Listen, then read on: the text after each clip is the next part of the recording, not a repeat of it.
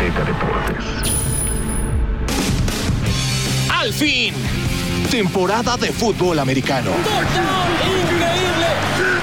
Y en Azteca Deportes estamos recargados.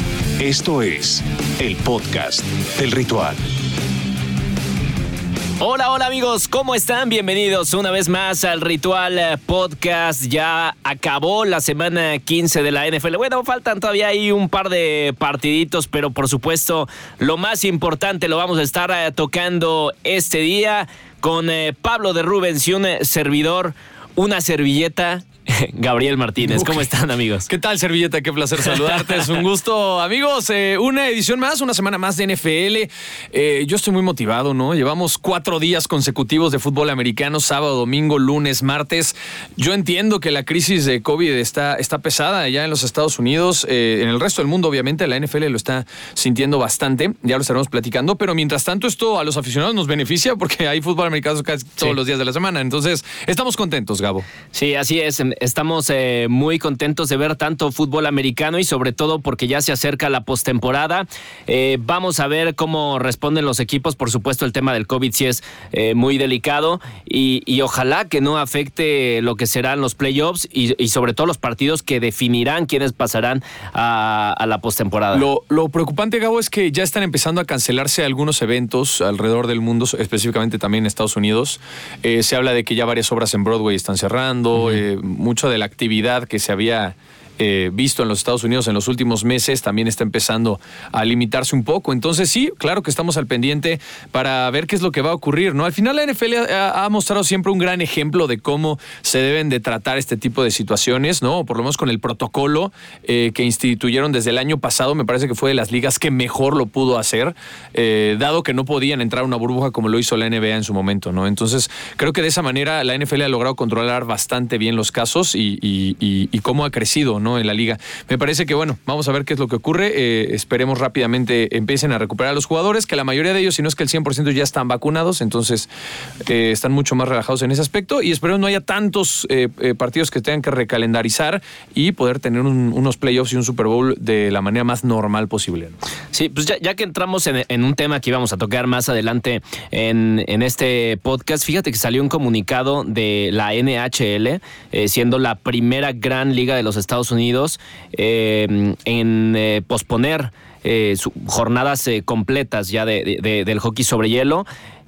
vamos a ver cómo actúa la NFL, pero si, si bien podemos recordar que la temporada pasada fue muy tajante la NFL en este sentido. Solo eh, pospuso los partidos cuando era estrictamente necesario, cuando era prácticamente imposible que se jugaran por el tema del COVID. Pero más allá de eso, incluso eh, en las etapas de, oleadas más fuertes, eh, pues la NFL se mantuvo al margen y continuó con la liga. Y al final, pues resultó ser, como bien dices, eh, pues quizá la liga deportiva de todo el mundo que mejor supo manejar este tema. Es correcto, entonces por eso todavía hay grandes expectativas y esperanza por parte de todos los aficionados. Creo que el gran ejemplo, y es podemos ver la NFL como una pequeña muestra de la sociedad o del público que hay en los Estados Unidos. Eh, Sean Payton, el head coach de los Saints de Nueva Orleans, fue de los primeros positivos que salieron en la NFL, ¿no? Con, con prueba positiva de COVID. Eh, hace una semana vuelve a dar positivo. Entonces creo que es un ejemplo claro de que está dando la vuelta otra vez. O sea, toda, la gente que ya tenía COVID le vuelve a dar COVID. Entonces, bueno, todo está mucho más controlado, ¿no? Creo que, que va a salir avante la liga. Yo estoy como muy positivo de que no va a pasar nada, no van a lograr controlar al 100% y que podamos tener un gran Super Bowl en Los Ángeles, Gabo, que creo que es lo más importante y que permitan el acceso de la prensa, y prensa internacional. Creo que eso sería algo que nos pondría muy, muy feliz a todos. Pero bueno, ahora sí que primero es la salud, primero es la determinación de la liga y ya estaremos al pendiente de cómo va evolucionando, ¿no? Pues sí, y ya que lo mencionas, por supuesto que el Super Bowl 56 va a estar a través de las pantallas de ¿Ah, Azteca Deportes, Azteca 7, plataformas digitales, con la narración estupenda de Pablo de Rubens. No, no, de todo el equipo, de todo, el, equipo, ¿no? Del señor Enrique Garay, del coach Castillo, de Lalo Ruiz, Lalo. e Inés Sainz, por ahí andará. Eh, ya en enero estrenamos la campaña publicitaria, va a estar bastante buena, Gabo, no puedo dar detalles, pero va a estar bastante entretenida, ¿no? Eh, estamos muy enfocados No me puedes ni adelantar un poquito. Híjole, híjole, Gabo, no lo sé. Eh, te puedo decir que tal vez tenga que ver con Hollywood. Así te lo voy a dejar. Uf, qué Los rico. Ángeles, Los Ángeles es rico. Hollywood, ¿no? No, no, Tal cual. Entonces, bueno, pues ya empezará la campaña y todo con eh, miras a lo que ocurrirá por allá en Los Ángeles en el Super Bowl. Ya hay algunos equipos que lucen como favoritos, ¿eh? No Sí, sí, sí. Uf, vamos a ver, vamos a ver qué pasa en esta recta final de la temporada. Pero, Pablo, vamos a comenzar a hablar de fútbol americano y uno de los temas más importantes de la semana, sobre todo por, porque también involucra a uno de los equipos favoritos para acceder al Super Bowl, es la inesperada derrota de los Arizona Cardinals en contra de los Leones de Detroit.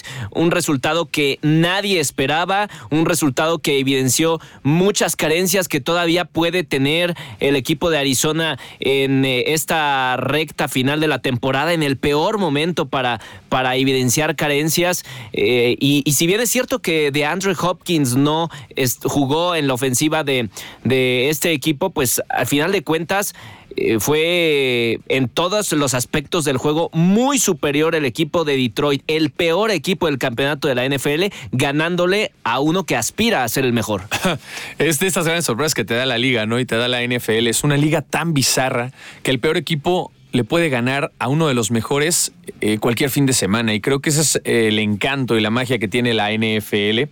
Eh, aquí Detroit se mete en problemas también, porque resulta que con esta victoria ya se está peleando con los Jaguars la primera selección global del draft, que es algo que estaban buscando durante tiempo. Entonces te da mucho prestigio, te da el gusto de haber ganado otro partido, pero te pierde, eh, digamos, un puesto o un turno en el draft que podría ser valiosísimo. Entonces, bueno, al final sí, la gran sorpresa, ¿no? Marcador de 30-12 en un encuentro, como bien lo dices, la baja de DeAndre Hopkins le va a pegar muchísimo a los Cardinals, sobre todo un equipo que había sido el favorito para llegar al final de la conferencia nacional, eh, por lo menos hasta mitad de temporada, y estos últimos meses ha venido a la baja con las lesiones de Kyler Murray, del mismo Hopkins, ¿no? La defensiva que se ha visto mermada en algunos puntos, y me parece que no han sabido eh, resarcir esas bajas y esos problemas al interior del equipo. Entonces, preocupa, preocupa bastante. Arizona la semana pasada perdió el liderato de la de la conferencia a manos de los Packers, que también están teniendo un ritmo increíble de juego en este cierre.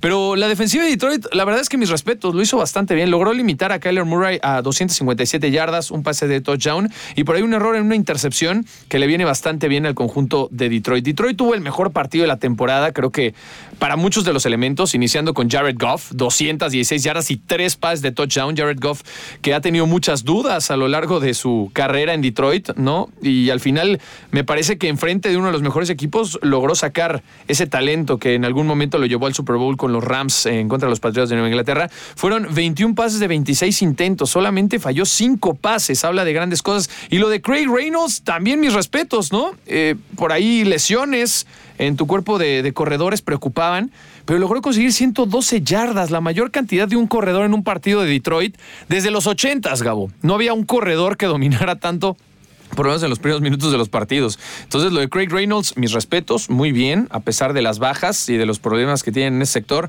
lo lograron hacer de manera increíble. El, eh, del otro lado, Josh Reynolds, el receptor, tuvo una recepción, eh, tuvo un touchdown con Amon Razan Brown, quien también tuvo lo propio. O sea, a mí me gusta mucho. Detroit creo que tiene de dónde construir. Detroit no está perdido al 100%.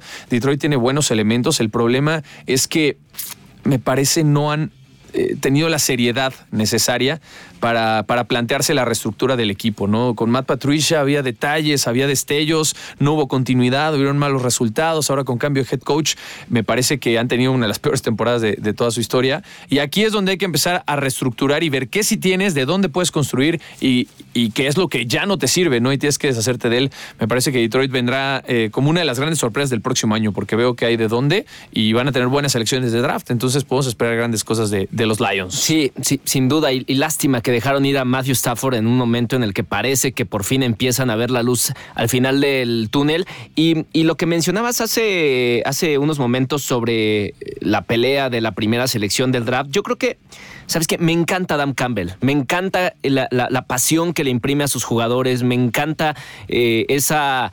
eh, me, me encanta cómo vive partido a partido este, este señor. Y yo creo que eh, es el tipo de plan de juego con el que sueñan los entrenadores eh, contra todos los eh, oponentes exitosos. Los Lions sí, bien, podrían terminar perdiendo la primera selección del draft con, con esta segunda victoria en tres partidos, pero yo creo que para Campbell desarrollar una mentalidad ganadora es mucho más importante en, en esta primera temporada que ir por esa primera selección de draft. Eh, eh, puede ser, no, no lo sé, creo que las dos tienen que ir de la mano, ¿no? Tienes que buscar, obviamente, talento que venga a cobijar lo que ya tienes, porque si no encuentras, sobre todo en el draft y en la agencia libre, no logras reforzar de buena manera el equipo, no te va a servir de nada. La mentalidad funciona, claro que es buena, pero si no tienes estos playmakers, estos jugadores que te cambian las jugadas o que te, te logran decantar el marcador hacia un lado o hacia el otro, es bien difícil en esta liga, que es una de las más competidas de todo el planeta, poder salir avante. Entonces creo que van eh, muy de la mano las dos cosas.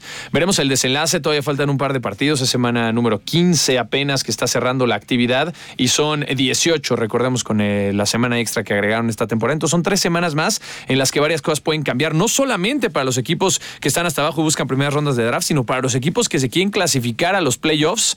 Ya están confirmados los Packers, ¿no? Eh, para, para playoffs, ya están sembrados, ahí seguros. Pero el resto, la verdad es que hay muchos equipos que todavía tienen posibilidades y matemáticamente están cerca de clasificarse a los playoffs. Entonces yo sí espero varias sorpresas de las cuales no habíamos eh, visto al inicio de temporada. Y ya para cerrar el tema de Cardinals Detroit, ojo con el calendario de, Arizona, ¿eh? porque enfrenta a los Colts, que ha ganado cinco de sus últimos seis partidos. Enfrenta después a los Cowboys en la penúltima jornada, también muy difícil y cierra contra Seattle, que no sabemos cómo va a llegar eh, el equipo de los halcones marinos a, esa, a ese último partido. Ha ido mejorando desde el regreso de Russell Wilson y, quizá se encuentre eh, ya una faceta bastante buena. Hay que ver, sobre todo porque es un duelo divisional y los duelos divisionales bien sabemos que, cualquier cosa puede pasar. De repente te regalan unos partidazos o de repente también te regalan un 17-9 como los Vikings contra los Bears, ¿no? Entonces, eh, creo que cualquier cosa puede pasar. el equipo de Seattle lamentablemente sufrió la baja de Russell Wilson esta operación en el dedo, eh, lo mermó completamente y ya no van a tener posibilidades. A ver, está en lo más bajo de su división. No hay manera de que salgan avante, pero sí podrían complicarle un poquito los playoffs al equipo de los Cardinals, que vaya que están peleando con los Rams por ese primer lugar. Entonces, bueno, si se lograron mantener gran parte de la temporada en ese puesto, se espera que en la recta final puedan sacar por lo menos una o tal vez dos victorias de estos últimos tres enfrentamientos. Serían bastante buenos para el equipo de Cardinals. Muy bien, hablemos ahora de los Green Bay Packers, primer campeón divisional, primer clasificado a la postemporada de la NFL, después de aguantar un agresivo intento de remontada de los eh, Ravens. Eh, pues eh, al final terminaron ganando por la mínima diferencia, 31 a 30, con varias cosas que, que, analizar, sí, y que mejorar para próximos partidos. Eh, me parece que, que, sí la defensa falla bastante, sobre todo en ese último cuarto, pero a final de cuentas tienes un hombre como Aaron Rodgers eh, que está en gran nivel y cuando tienes un coreback de esa calidad, eh, pues muchas veces se maquillan todos tus errores y terminas ganando partidos tan difíciles como lo fue este en contra, en contra de Baltimore en Baltimore. Así que Green Bay, Pablo, es campeón del norte de la conferencia nacional y ya está en los playoffs. Lo platicamos la semana pasada, no iba a ser un partido bien parejo y yo lo decía. Si llega a jugar Lamar Jackson, Baltimore tiene posibilidades de ganar el partido. Si no juega, no lo pueden ganar. Pero me parece que Tyler Huntley o sea, hasta le cayó la boca a mucha ¿eh? gente, ¿no? Le cayó la boca a mucha gente. Es este coreback que ni siquiera fue drafteado, que estuvo en el equipo de prácticas de Baltimore, lo cortaron, después lo regresaron. O sea, ha tenido un camino pedregoso para tratar de llegar eh, a conseguir la segunda posición, el segundo puesto eh, en cuanto al roster se refiere de los Baltimore Ravens en la posición de coreback. Lamar Jackson no está, pero Huntley tuvo un gran partido, 215 yardas, 28 pases completos, dos pases de touchdown, los dos a Mark Andrews, que parece que se entienden bastante bien. Y dos acarreos más a la zona de touchdown. O sea, fueron cuatro touchdowns los que te generó eh, Tyler Huntley. Entonces, claro que ha llamado la atención y ha sido una de las grandes portadas a lo largo del fin de semana por el desempeño. El tema es, se quedaron a nada, una jugada nada más de tratar de ganar el partido. Los Packers sufrieron bastante. Un equipo que lo ves eh, nombre por nombre, o por lo menos te quedas en la ofensiva, es mucho más potente que el equipo de los Ravens. ¿no? Tienes un Aaron Rodgers que se ha revalorizado en esta segunda mitad de la temporada y que ya muchos lo ponen en la discusión al nivel de Tom Brady para tratar de llegar, llevarse el MVP de la temporada. Entonces, yo, yo, creo que incluso ya está arriba. Que, no sé si arriba, porque, porque Rodgers se tardó un poco en arrancar. Brady ha tenido mayor continuidad, digamos, durante Pero la quien temporada. cierra mejor. No, no, por eso, están parejos. Me parece que, que están ahí en, en, la competencia, están ahí en la discusión. Eh, faltan tres partidos, como lo decíamos, donde cualquier cosa puede pasar. Brady viene de una derrota terrible contra Nueva Orleans, donde lo dejaron en cero, lo blanquearon completamente. Pero estoy seguro que Brady tiene algo más que ofrecer todavía de cara a la recta final. Y lo de Rodgers, pues tiene los elementos de siempre, ¿no? Marqués Valdés Scandling, eh, lo de Davante Adams, que vuelve a, a, encontrarse con la anotación. Tiene un cuerpo interesante de corredores con Aaron Jones, con Dillon. O sea, es un equipo ofensivamente que está completo en todas las líneas. Yo no veo que les falte. O sea, es una línea ofensiva competente. Y en la defensiva tiene un gran grupo de linebackers. Yo creo que el equipo tiene con qué defenderse. Ese sería el único argumento que yo pondría en la mesa para pensar qué es lo que va a ocurrir en los playoffs. No necesitas una defensiva potente en la cual puedas eh, confiar. Y si tienes un equipo que le metieron 30 puntos, como son el equipo de los Packers que recibieron 30 puntos, me parece que sí también es una llamada de atención importante para tratar de reforzar o ver qué es lo que pueden mejorar en ese aspecto. Pero bueno, ya aseguraron el liderato de la División Norte en la Conferencia Nacional. Eh, y pues nada, lo siento mucho por tus Bears, mi querido. Gabo. Bueno, a ver, los, Bears no iban a hacer nada esta temporada. Bueno, tenía las esperanzas eh, a la sí, sí las a, tenía, a principio no, yo, de la temporada. O sea, sí, pues, y con... estabas muy emocionado y ahora ya no te noto tan. Yo, yo, yo siempre vivo, vivo todos los inicios de temporada. Creo que los Bears van a pasar a playoffs. y ayer te lo dije. Qué difícil ser fan de los Bears. Qué difícil ser fan de los Bears. Oye, bueno, pasaron a los dos últimos playoffs. Tampoco están tan mal. Qué difícil irle a los Bears. O sea, Oye, no llegan a su prueba del 80. 45. Pero, pero sobre, todo, sobre todo, te, iba a decir acerca de este partido de los Packers.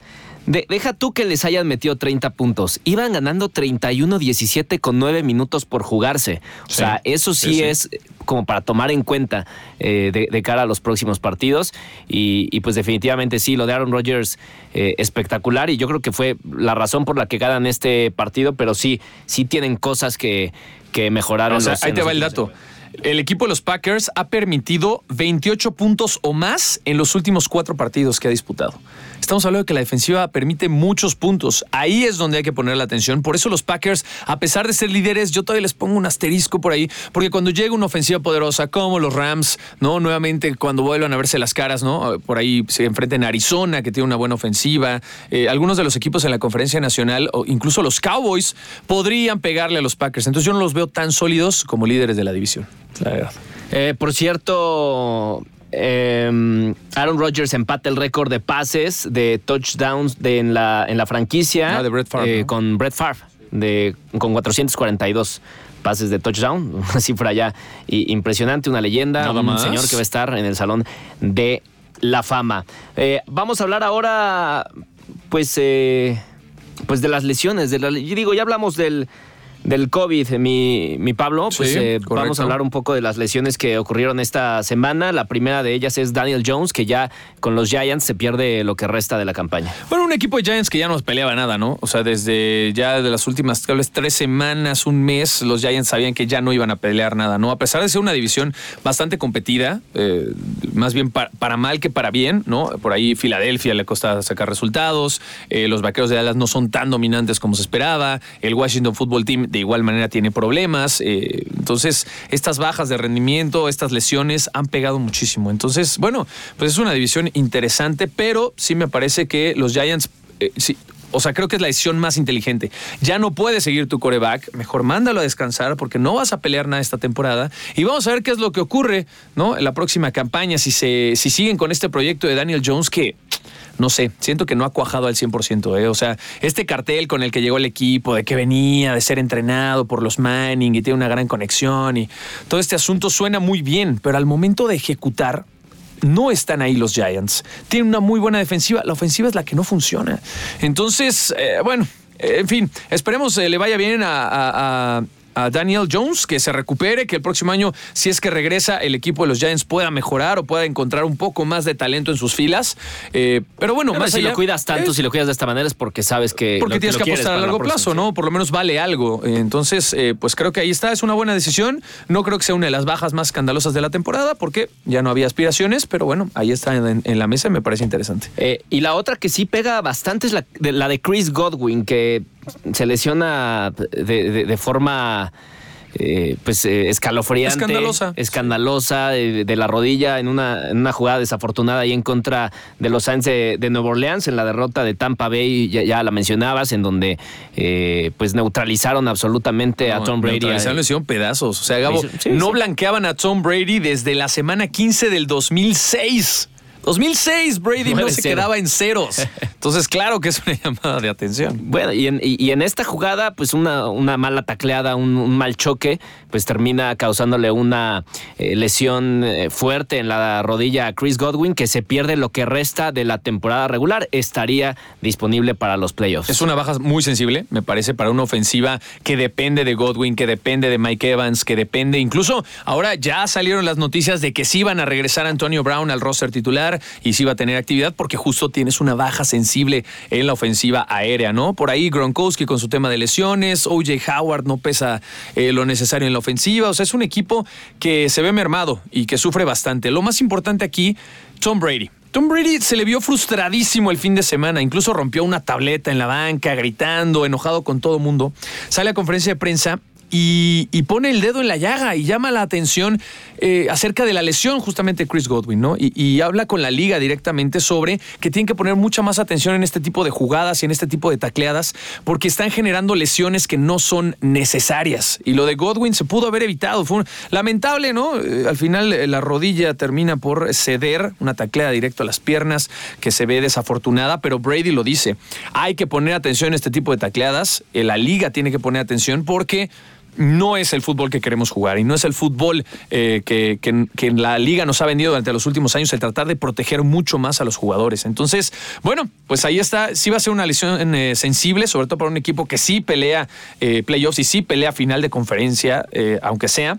10 victorias, 4 derrotas. entonces, bueno, vamos a ver, Tom Brady siempre se ha caracterizado por sacar agua de las piedras, entonces vamos a ver si puede hacerlo en esta ocasión. Y vuelve a callar la boca de toda la liga, siendo que ya a los 44 años de edad muchos lo daban por descartado, ¿no? Oye, Pablo, ya para cerrar esta, edición del podcast, fíjate, se me estaba escapando la enorme victoria de los Colts en, contra de Nueva Inglaterra. Enorme ¿eh? victoria. ¿Y eso por qué tan enorme, Gabo? Cuenta. Pues porque le ganan a unos Patriotas que venían de seis partidos consecutivos eh, con triunfo, eh, a un Mac Jones que estaba jugando de manera espectacular, con un eh, con un Jonathan Taylor que sigue eh, demostrando que es un enorme jugador, que se, que se echa al equipo al hombro y que puede ser peligroso para cualquier equipo. Así es que si los Colts se posicionan como en, playoffs, pues puede ser un equipo peligroso. Yo los veo en playoffs. O sea, los Colts son un equipo que te gana como sea. Y es un equipo que te trata de llevar a su estilo de juego. Literalmente tratan de llevar al rival a un terreno pedregoso en donde ellos llegan a tener el control de la situación y poder ganar el partido. Sí es una buena victoria, ¿por qué? Porque los Colts están cerrando muy bien la campaña, eh, los Colts necesitan de victorias y después de ganarle a una defensiva, brillante defensiva, hay que decir, de los Patriotas de Nueva Inglaterra encabezada por Bill Belichick, sí es importante. O sea, estoy contigo, no sé si es la mejor victoria de la temporada, pero sí llega en un momento en el que realmente lo necesitan. Y Frank Reich siempre se le ha complicado a Bill Belichick de una u otra manera. Recordamos aquel Super Bowl entre Filadelfia y los Patriots de Nueva Inglaterra, el Philly Special y tantas cosas. Ya traen historia estos dos eh, entrenadores se ve, ¿no? Se ve la mano completamente a la ofensiva. Lo de Jonathan Taylor sigue siendo una locura. 11 touchdowns consecutivos en partidos. Eh, lo ponen en un estatus importantísimo de élite en la NFL. Eh, es un equipo que corre tiene que ser candidato MVP también. Está, está en la lista. Yo lo veo difícil porque generalmente los corebacks son los que se llevan ese, título. Pero claro que está entre, entre la lista. Es un hecho. O sea, ha tenido una gran temporada. Y ahí está el gran secreto de los Colts. Entonces, pues nada, los Patriotas habían estado jugando bien. Yo, yo mira, yo estos temas de Mac Jones, espectacular, y el nuevo. había sido una gran estrategia de Bill Belichick. Sí, yo lo mantengo eh, moderado. ¿Por qué? Porque al final de cuentas, Mac Jones es parte de un esquema ofensivo. No, no es necesariamente Mac Jones, que juega muy bien, pero se ha logrado acoplar al esquema ofensivo de Bill Belichick y ahí es donde ha funcionado. O sea, ha tenido buenas participaciones, ¿no? Creo que es un coreback seguro, es un coreback que puede mejorar mucho más. Creo que su tope de rendimiento está muy lejos todavía de conocerse, pero hasta el momento sigue estando amarrado con lo que Bill Belichick eh, tiene estructurado, con lo que Josh McDaniels tiene preparada en la ofensiva. Entonces, el día que lo empiecen a soltar un poco más, quiero ver cómo va a reaccionar eh, Mac Jones. Así es que, pues, felicidades a todos los fans de los Colts. Llegan a eh, una victoria más en la temporada y esto los catapulta y los coloca ya en posiciones interesantes para los playoffs. Para mí, los Colts pueden ser el caballo negro y pueden ser el equipo incluso de los más complicados para presentarse en los playoffs. Ahora, eh, lo importante también aquí es que dependen demasiado de lo que haga Jonathan Taylor. Si Jonathan Taylor no está, no hay Colts. Ese es un tema complejo, ¿no? Y hay que verlo. Y creo que algo similar le pasó a los Titans, ¿no? Con el Sí, tema de Derrick Henry. Henry. O sea, eh, son equipos que dependen demasiado de un solo jugador. Pero bueno, los Colts han demostrado que tienen otras maneras de jugar. Mientras se mantiene Jonathan Taylor y se mantenga sano, yo creo que no hay que moverle. Es un- No, O sea, mientras las defensivas es que estén si no está encargadas. él, a ver, si Jonathan Taylor en, en- en los partidos que tiene más de 100 yardas, eh, el equipo de los. Colts lleva 8, ganados, 0 perdidos. Sí, sí, sí, Cuando Jonathan. Taylor tiene menos de 100 yardas, los Colts llevan 0 ganados y 6 perdidos, lo que te habla de que es un jugador No, es establecer el juego muy, muy terrestre y no solamente es eso. Las defensivas están preocupadas por detener a Jonathan Taylor y eso te da posibilidades para poder explotar también tu ofensiva aérea, ¿no? Que Carson Wentz, la verdad es que tampoco ha tenido una gran temporada. El partido contra los Patriotas tuvo nada más 57 yardas y un pase de touchdown, cinco pases completos. O sea, bastante moderado el rendimiento, muy similar a lo que hicieron los Patriotas contra los Bills de Buffalo, ¿eh? Es lo que me gustó bastante, la verdad. Jugaron a correr el balón y a tratar de detenerlos y los Pats no pudieron detener a Jonathan Taylor. Entonces, esperemos lleguen a un muy buen nivel porque queremos espectáculo y queremos ver a los mejores jugadores en playoffs. Así es que yo le auguro muy buenas cosas a este equipo de Indianapolis. Bueno, pues eh, vamos ya rumbo a la antepenúltima semana de la NFL y también habrá análisis en el podcast del ritual. Hasta aquí eh, todo lo que son las reacciones de la semana 15. Gracias, Pablo. ¿Ya Nos se acabó? escuchando, se acabó. Ay, pues ya. Gabo, qué rápido. Bueno, este, sí, vamos a lo que sigue. Todavía tenemos otro, otra emisión esta semana, ¿no? Entonces todavía no deseamos es. feliz Navidad. No, todavía es no, necesario. todavía no. Muy bien, muchachos. Pues a seguir disfrutando de la NFL y a ver qué es lo que ocurre. El día de hoy es eh, martes, por eso ya no está. Bueno, martes en la tarde no hemos platicado de los dos partidos de cartelera de, de hoy por la noche, pero bueno, ya lo estaremos platicando próximamente. Así es que, pues nada, agradecerte, Gabo. Bien, pues eh, vámonos, Pablo de Rubén. Soy Gabo Vámonos. Martínez. Nos seguimos escuchando. Adiós. No te pierdas el próximo episodio del podcast del ritual.